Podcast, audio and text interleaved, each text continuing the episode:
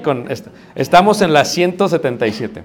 ¿ok? Eh, aquí sí, eh, me tomo tiempo porque está Jesús en la Gólgota, el lugar de la calavera, el escenario de la muerte del Salvador del mundo. Parado sobre la Gólgota, se entendió algo mucho más profundo que no habían entendido.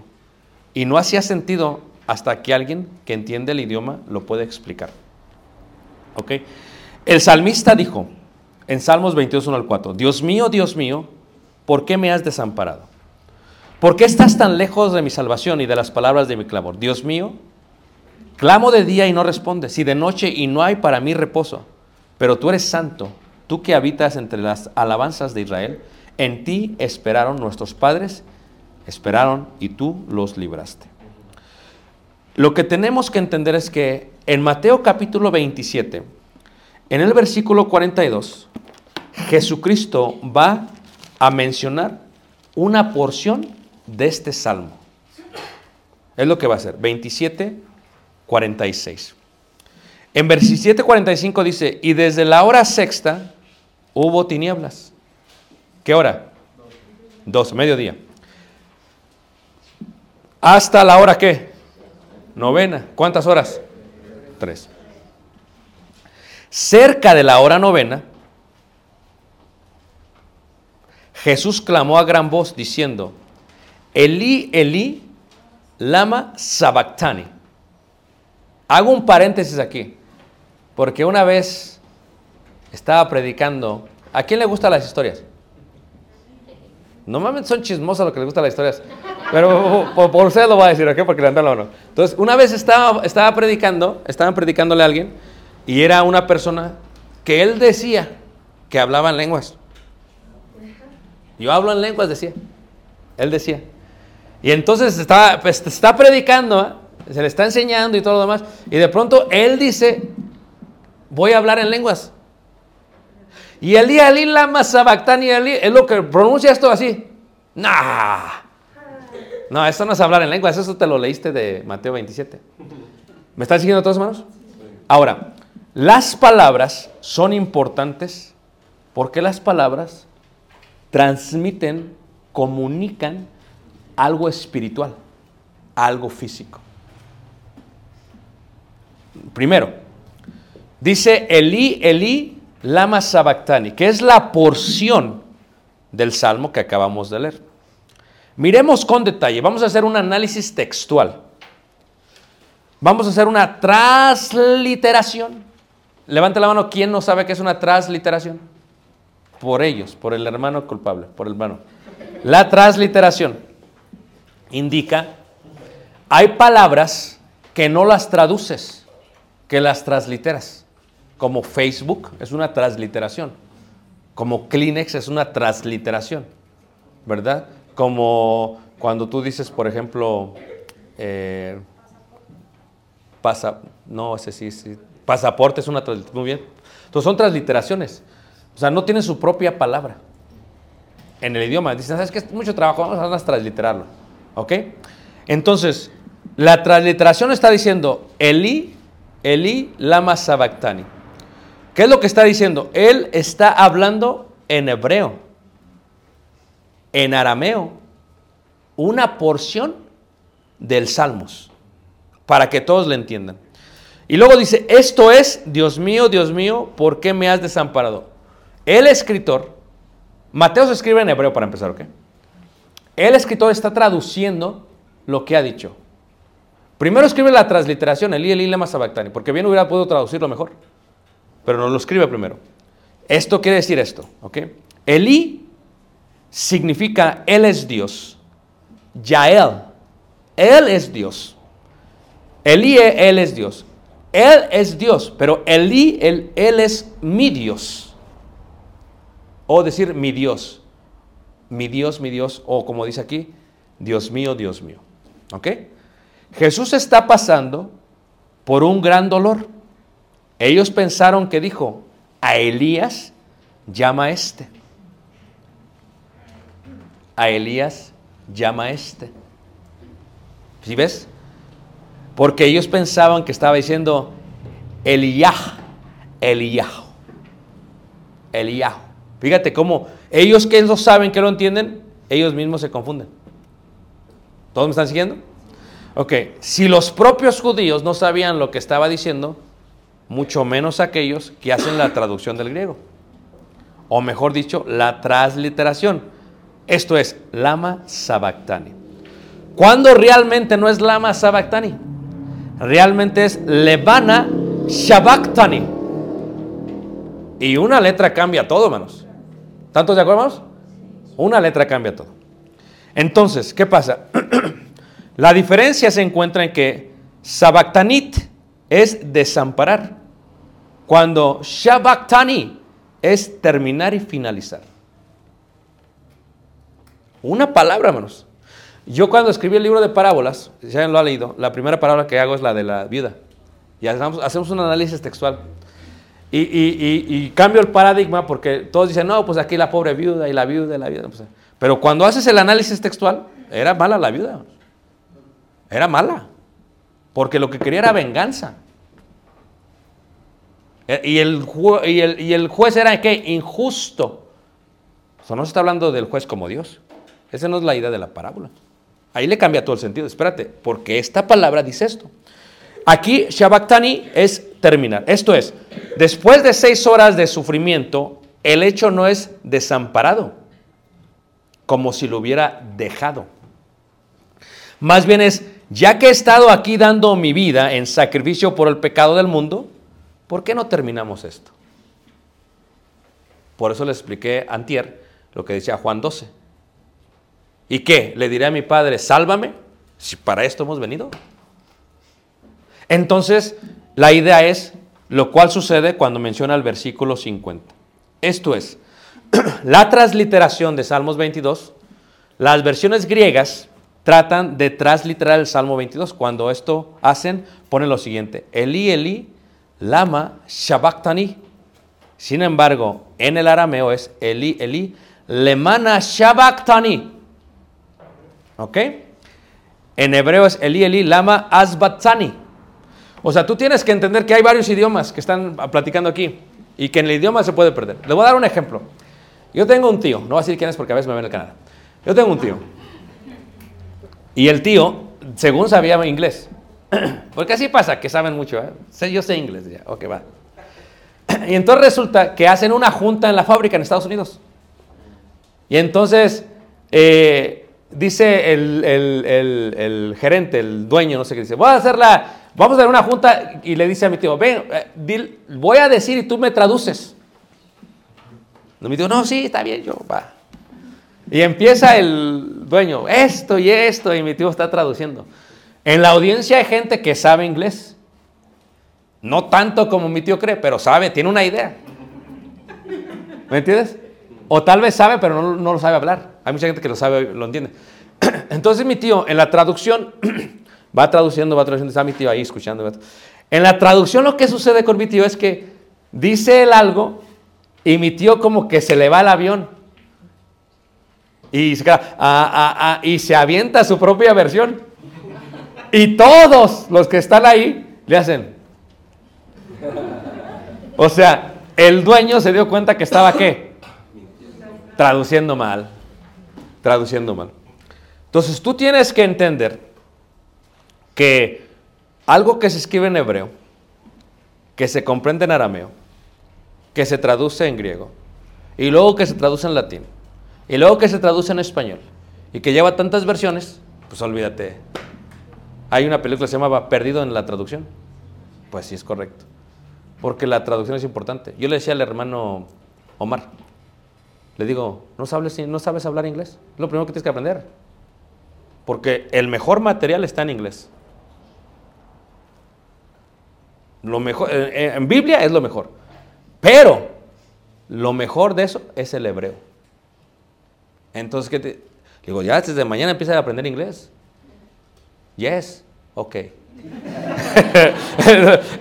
Entonces, ¿qué es lo que pasa? Cuando dice ahí en arameo, Eli Eli lemana sabactani, pero en hebreo es Eli Eli lama asbatani. La transliteración griega lo hace del arameo. Pero esto es distinto que del propio hebreo. O sea, ¿cómo sabemos lo que estoy diciendo? Te vas al original en Salmos, que es lo que está diciendo, el Salmos, el Salmos 22. Eso está en hebreo. Lo que se dice acá está en arameo. Y se traduce del griego del arameo. Pero si lo traduces directamente del hebreo, vas a la raíz de lo que se acaba de decir. El punto está en la traducción de la palabra shabak, que significa reservar, mantener, ahorrar, perdonar.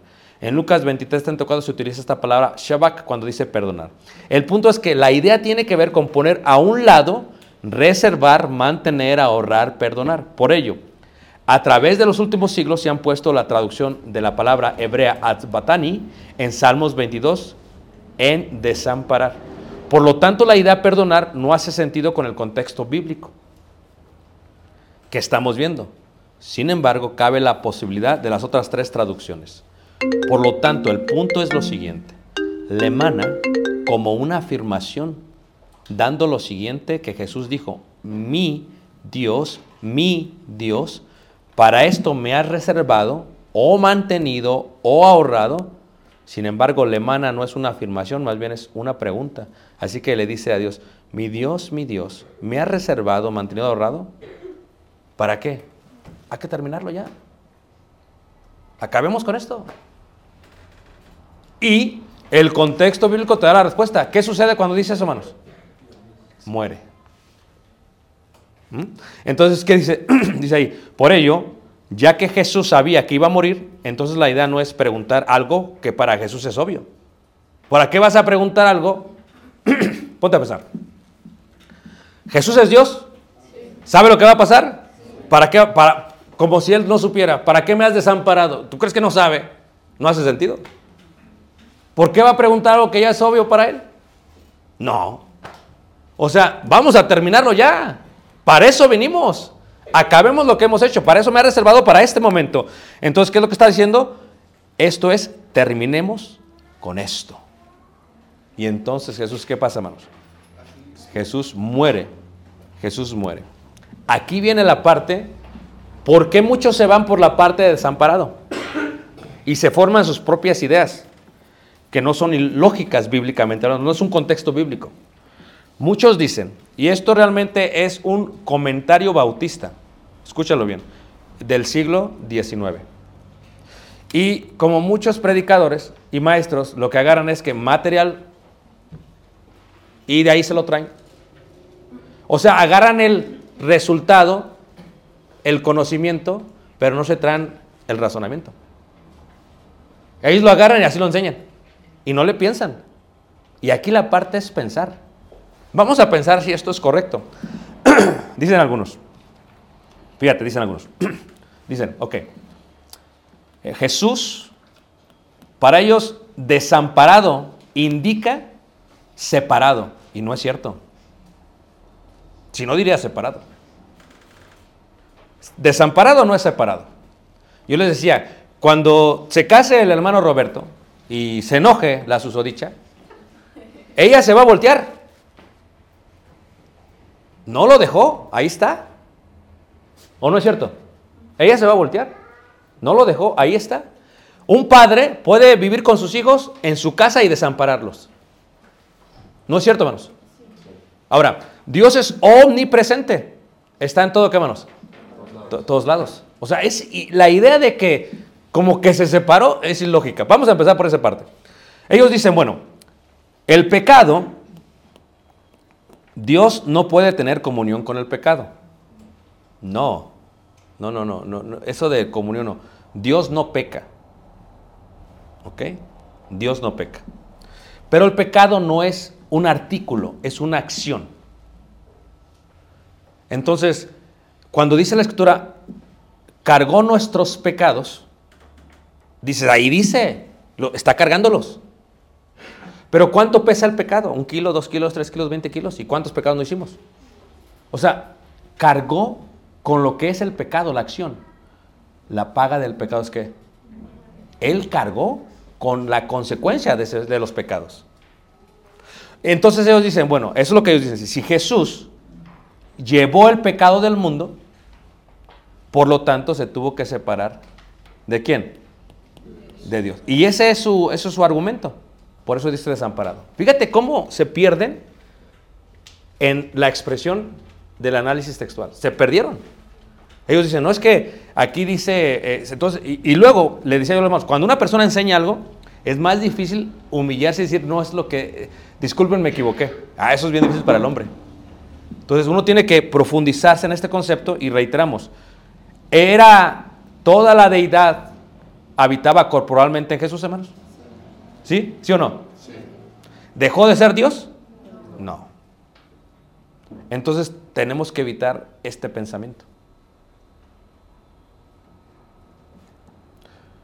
Aquí es donde te digo, muchos saben la respuesta, pero no saben el conocimiento, el razonamiento. Aquí es donde tienes que pensar. So, como estudiosos de la Biblia, una de las cosas que tú tienes que hacer es que si tú ves un versículo o algo, tú tienes que profundizar. A ver, espérame, yo me detengo, yo no llevo prisa. Yo en la congregación donde yo sirvo, eh, podemos ver la, carta de Filipenses en cuatro años, no hay problema, no llevamos prisa. Vamos despacio, despacio, despacio, despacio. Aquí el punto no es terminar. Así lo ven los rabinos, los hebreos, dicen los hebreos. El punto no es ya acabe el libro.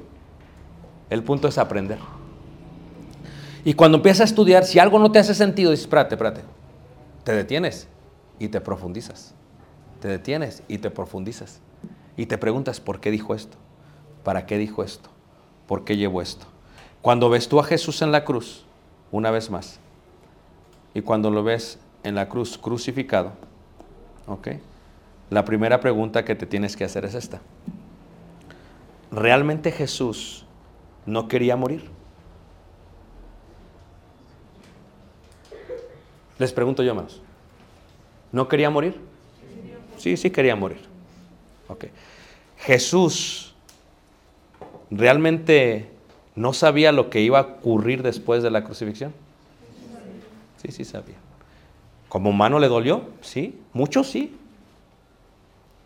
Pero esta idea de que Jesús por el pecado no tiene comunión con Dios, es como decir Jesús dejó de ser Dios. Y ahí te encuentras con problemas. Porque no hay ninguna parte en la Biblia que te apoye esa parte. Jesús nunca dejó de ser, de ser Dios. Él era el divino, el altísimo, el Dios entre nosotros. Pero si entiendes esta parte, que Jesús le dice esto, y en el contexto te lo explica, Elí, Elí, lama sabactani. ¿Y después de esto qué? ¿Entregó qué? Ahí está. Y como suceso, todos saben lo que ocurrió. Todos saben lo que ocurrió. Eso de que la maderita de la cruz está en, en Italia es una mentira.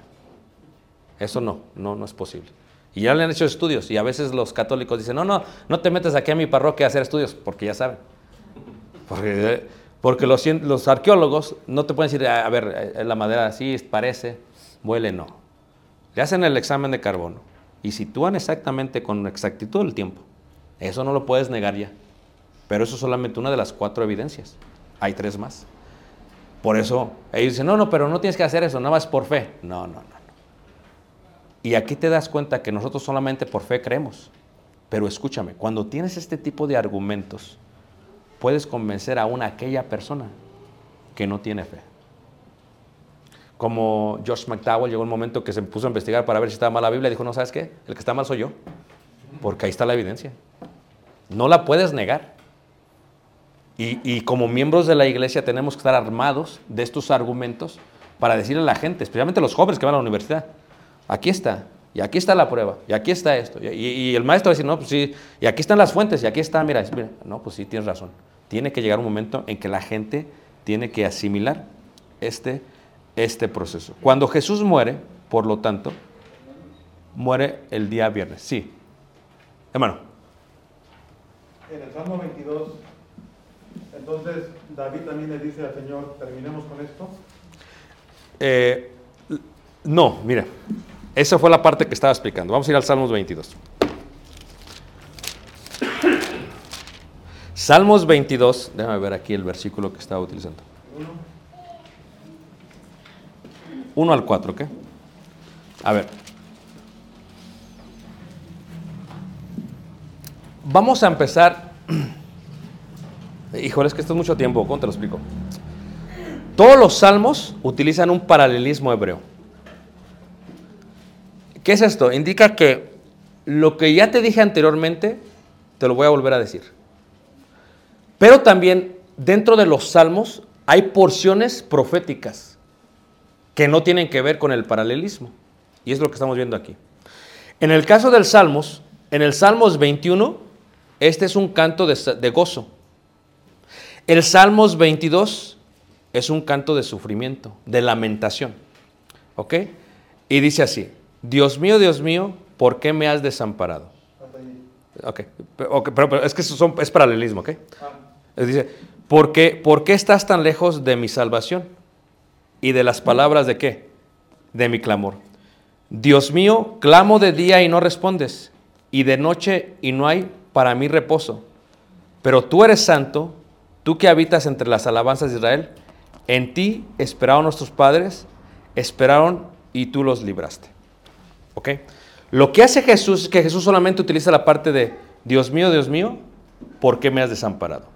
Esta parte de Dios mío, Dios mío, ¿por qué me has desamparado? Es esta parte de Eli, Eli, lama, asbatani. En hebreo es así.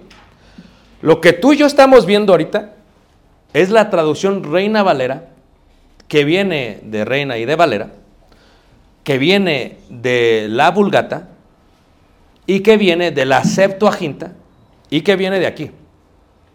Y que en eso lo mejor para hacer es, Dios mío, Dios mío, ¿por qué me has desamparado? ¿Me entiendes lo que estoy diciendo, hermanos? Pero realmente es Eli, Eli, Lemana, no, Eli, Eli, Lama, Asbatani. Que para ellos es eso. Porque en el caso de David, el sufrimiento es, estoy sufriendo por mucho tiempo. ¿Por qué? ¿Por qué no simplemente me perdonas? Y hablé de eso. Y ya. Eso es lo que está diciendo David. O sea, estoy sufriendo por mucho tiempo. La pregunta sería, ¿aún David como ser humano le iba a contestar Dios? Es una pregunta más. sí. Sí, sí le va a contestar a Dios. Pero ¿cuál es la desesperación de David? Es que me para entender un poquito. Ajá. O sea, cuando Jesús dice estas palabras del Salmo 22, Mm, es terminemos con esto. Sí, Entonces David le dice lo, lo mismo a Dios, totalmente, terminemos con esto. totalmente. Ah, ok. ¿Por qué? Porque David está qué? Sufriendo. Y David lo que está haciendo es está cantando, eh, ¿hasta cuándo me vas a salvar? Pero ¿qué es lo que hace Jesús? Entonces Dios no escuchó a David. No, sí, No, pero terminamos con esto. Sí, el- la, la- la historia de cada salmo indica que Dios le contestó a David y que David terminó su sufrimiento. Sí, o sea, cada salmo se escribe eh, en una época de la historia de David. ¿Ok? Por ejemplo, el Salmo 4, cuando lo está persiguiendo este, este Saúl. ¿Se terminó eso? Dijo David, respóndeme cuando clamo, oh Dios de mi justicia. ¿Se terminó eso o no? Sí, se terminó en una eh, época de David. Y lo que hace, el paralelismo hebreo lo que hace es que toma esas porciones proféticas y las coloca en la vida de Jesús. Aquí David está diciendo, oye, ¿hasta cuándo me vas a perdonar? Por eso yo decía la parte de perdón, Shabak, ¿hasta cuándo me estás reservando? Me vas a, ya se va a acabar. Es lo que significa en hebreo. Entonces, en el caso de, Jesús, se toló, tocó esa parte y se coloca acá. Se menciona. Pero algunos no le entendieron. Por eso decían, ¿está, ¿le está hablando Elías o qué? Eliú, la- no le entendían. Pero cuando ya ves el contexto, lo que dijo David aquí es lo que está diciendo Jesús allá. La diferencia es que David está esperando el perdón de Dios para que de esa manera acabe su sufrimiento. Jesús quiere que se acabe para dar el perdón a todo el mundo. ¿Sí ves la diferencia? Pero se toma de ahí. Y eso se hace mucho en cuanto a la vida de Jesús. Te voy a dar un ejemplo de ello. Mira, por ejemplo, en Hebreos, en el capítulo 2, se dice, se toma una parte también del, del Salmo y dice así, dice Salmos capítulo 6. Ahora, se escribe, eh, lo escribe David un canto, inspirado por el Espíritu Santo, que significa algo distinto a la forma en que lo está escribiendo. Pero él todavía no, no, no, no, comprende esa, esa, este, esa profecía. Lo mismo lo dice Pedro cuando está predicando en Hechos capítulo 2, que dice, ¿de quién habla Jesús? Cuando dice, veía al Señor a mi diestra. O sea, David no comprende todavía lo que está escribiendo. Después que muere lo comprende, porque por la presencia de Jesús o de Dios. Entonces dice aquí, por ejemplo, en Hebreos capítulo 2, en el versículo 6, fíjate, se toma una porción del paralelismo y lo primero que se viene a dice ahí, pero alguien testificó en cierto lugar, Hebreos 2.6, que es el hombre para que te acuerdes de él, o el hijo del hombre para que le visites. Si tú y yo lo leemos, lo leemos, les voy a preguntar, ¿a qué hombre se está refiriendo? ¿Ah? No, pero a- a- a- así tú lo leemos ahorita, 20 2022. ¿A qué hombre, a qué hombre se está refiriendo? ¿Ah? A toda la humanidad. Pero no.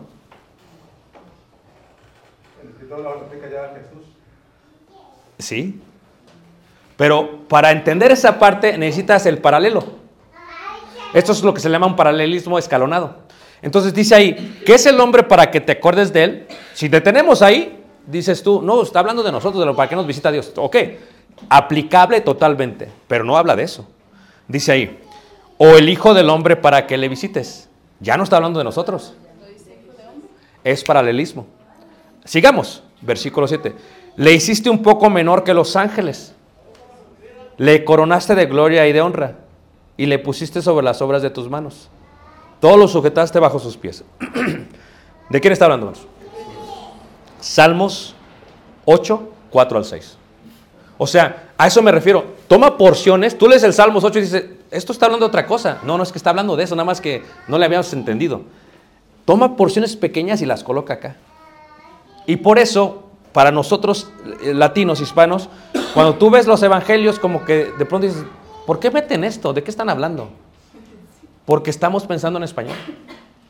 Tienes que pensar como ellos. Y esa es la parte, e- esa interpretación que acabo yo de mencionar aquí, esta es una interpretación pensando en español. Y tienes que ir más allá. Porque, ¿por qué me has desamparado? Regresamos, es la primera pregunta básica que te haces. Y me dice yo,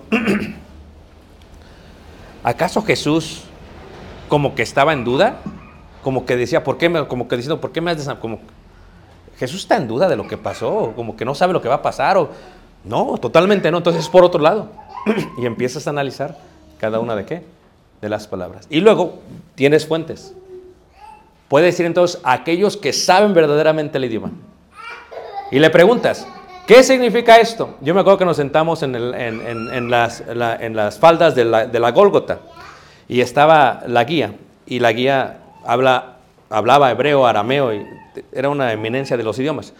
Y nos dice, Eli, Eli, lama sabachthani. Y ella nos regaña, dice, es que ustedes, fíjate, nos dijo en inglés, es que you guys destroy everything, dice, ustedes destruyen todo, dice. Hablando de los, de los eh, estadounidenses, dice, todo lo destruyen, dice. Salen con sus ideas y destruyen todo, dice. Aquí no dice eso de desamparar, en inglés es forsaken. Aquí no dice eso, dice. Eso ustedes lo imaginaron. Fíjate una persona que no es creyente, que sabe el idioma, te sabe interpretar mejor que una persona que es creyente. Todo está en el secreto de las letras. Eh, ¿Seguimos? ¿Tantos aquí, hermanos? Eh, ¿Vamos bien? Ok. Ahora, ya los sucesos de la muerte es el velo del templo se rasgó, la tierra tembló y las rocas se qué? Se partieron y se abrieron los sepulcros. Esto es algo increíble porque imagínense ustedes, se muere alguien, toda la gente que murió de COVID, por ejemplo, y de pronto los ves entre nosotros. Es increíble, pero se volvieron a morir. Pero fíjate el suceso, la muerte es el suceso más importante de toda la humanidad. La muerte es el suceso, ¿por qué? Porque con la muerte de Jesús, como dice el salmista también, se está besando la justicia. ¿En qué sentido? En que el beso de Dios es que de esta manera nunca dejo de ser justo y salvo a la humanidad. Ese es el misterio de la piedad. Es increíble, Dios dice, ok, tengo que hacer esto, pero no puedo quitar mi justicia porque soy justo. La cruz, Jesús, su sacrificio, cubre con todo. ¿Soy justo? La gente que no crea en ello merecerá el mismo castigo que el diablo. Y en este caso, mi justicia permanece para siempre. Increíble, hermanos. Increíble. Por eso el suceso de la cruz es lo más importante. Y, y, y en la muerte de Jesús está en todo lo que hacemos como cristianos. Hacemos memoria de su muerte. Memoria de su muerte. La iglesia es de Cristo, del Mesías, aquel que vendría a ser rey por, por todos y cada uno de nosotros. Pero los sucesos, esto ya tiene que ver con el velo se rasgó. ¿Por qué? Porque ya no es el Antiguo Testamento, será el Nuevo Testamento. El velo estaba hecho de azul, púrpura, carmesí y lino torcido, ¿verdad? Estaba lleno de querubines de obra primorosa, ¿verdad? Había cuatro columnas, etcétera, etcétera, etcétera, y se rasgó. Y entonces ese es el camino que abrió ¿quién? Jesús. ¿Es el camino a dónde? Al cielo, porque el lugar santísimo es la presencia de Dios. Ahora Jesús está entrando como sumo qué? Sacerdote. ¿Qué sucede también? La tierra tembló. El temblar en la tierra, ¿verdad? Siempre es una forma de conmover lo que sucede o las cosas que están por venir. Las rocas se parten, ¿verdad? Hasta el día de hoy puedes ver la piedra partida en la Gólgota. Hasta el día de hoy se ve. Y reiteramos, cuando estudian esa piedra y dicen, ¿cuándo se partió?